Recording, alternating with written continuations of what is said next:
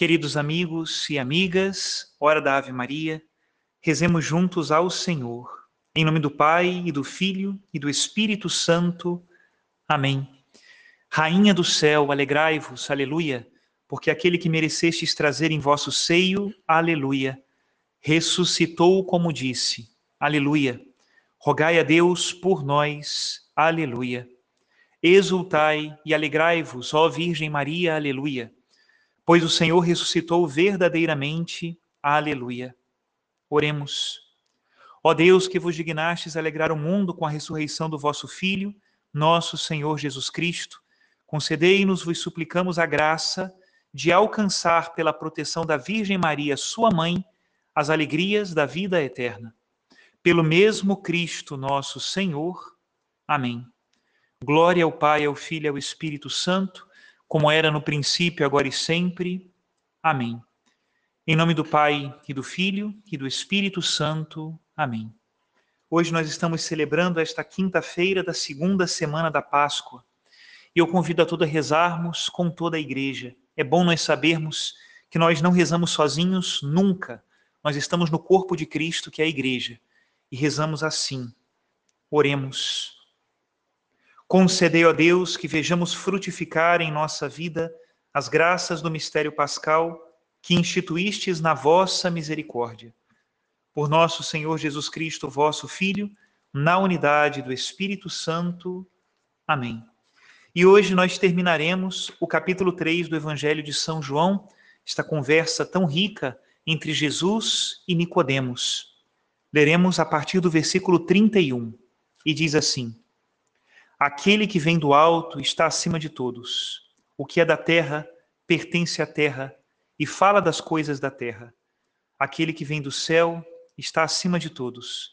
Dá testemunho daquilo que viu e ouviu, mas ninguém aceita o seu testemunho. Quem aceita o seu testemunho atesta que Deus é verdadeiro. De fato, aquele que Deus enviou fala as palavras de Deus, porque Deus lhe dá o Espírito sem medida.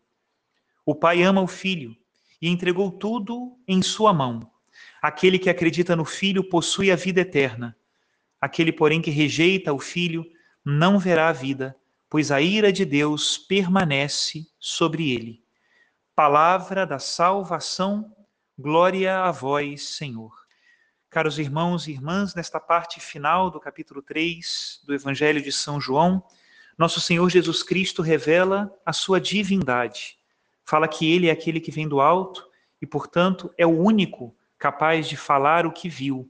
Ele dá testemunho do Pai porque ele é o Verbo eterno do Pai, aquele que está voltado para o Pai, que repousa sobre o Pai. E por isso o testemunho de Jesus Cristo é o único verdadeiro sobre a divindade. Ele veio nos revelar o Deus verdadeiro e ele mesmo é Deus. Deus já não enviou mensageiros para nos falar a sua palavra, ele mesmo veio, na pessoa do Filho, se fez homem e nos comunicou a verdade sobre Deus. E ao mesmo tempo, porque se fez homem, também nos comunicou a verdade sobre o homem. E como a verdade não é uma questão de opinião, mas de fato, aquele que aceita o Filho tem a vida, mas aquele que não aceita o Filho não tem a vida. A verdade não pode ser criada pelo consenso da maioria ou pela lógica do homem. A verdade ela só pode ser descoberta, porque a verdade mesmo é Deus, não foi criado por ninguém. Existe desde sempre e existirá para sempre. Por isso, acreditar em Jesus Cristo muda tudo. A fé cristã acredita num Deus que pode mudar a nossa vida. O mundo moderno, o mundo da modernidade, quer fazer com que a verdade de Deus seja irrelevante. Entretanto, muda tudo. Se existe Deus, nós somos para Ele. Não há outra possibilidade. E isso necessariamente deve mudar a nossa vida. Uma mudança que começa na nossa alma e que se expande como as ondas que se propagam num lago, até transformar toda a realidade da sociedade. Transforma, em primeiro lugar, a minha relação com Deus, a minha relação comigo mesmo, a minha relação com o próximo e com a criação. Mas a partir daí, funda uma sociedade nova, fundada sobre o amor, porque Deus é amor. O catecismo da Igreja Católica nos fala desta verdade do Verbo, no número 65, e traz umas palavras luminosas de São João da Cruz.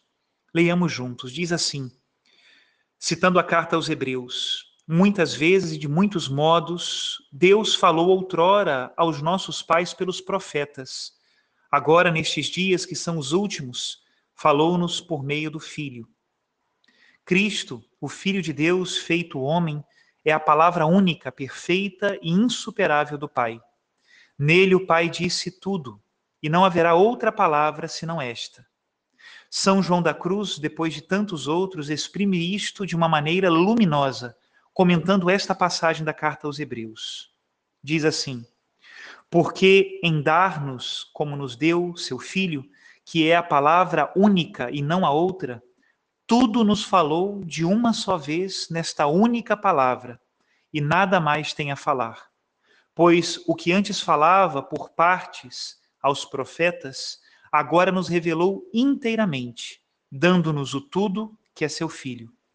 Se atualmente, portanto, alguém quisesse interrogar a Deus, pedindo-lhe alguma visão ou revelação, não só cairia numa insensatez, mas ofenderia muito a Deus por não dirigir os olhares unicamente para Cristo, sem querer outra coisa ou novidade alguma. Até aqui, a citação de São João da Cruz e também a citação do Catecismo da Igreja Católica. Aqueles que querem uma outra revelação depois de Cristo vão sempre se perder em conjecturas humanas. Olhar para Cristo é conhecer toda a verdade, mas esse olhar deve ser demorado e meditativo não porque a verdade tenha pouca luz, é porque nós não conseguimos enxergá-la inteira de uma única vez.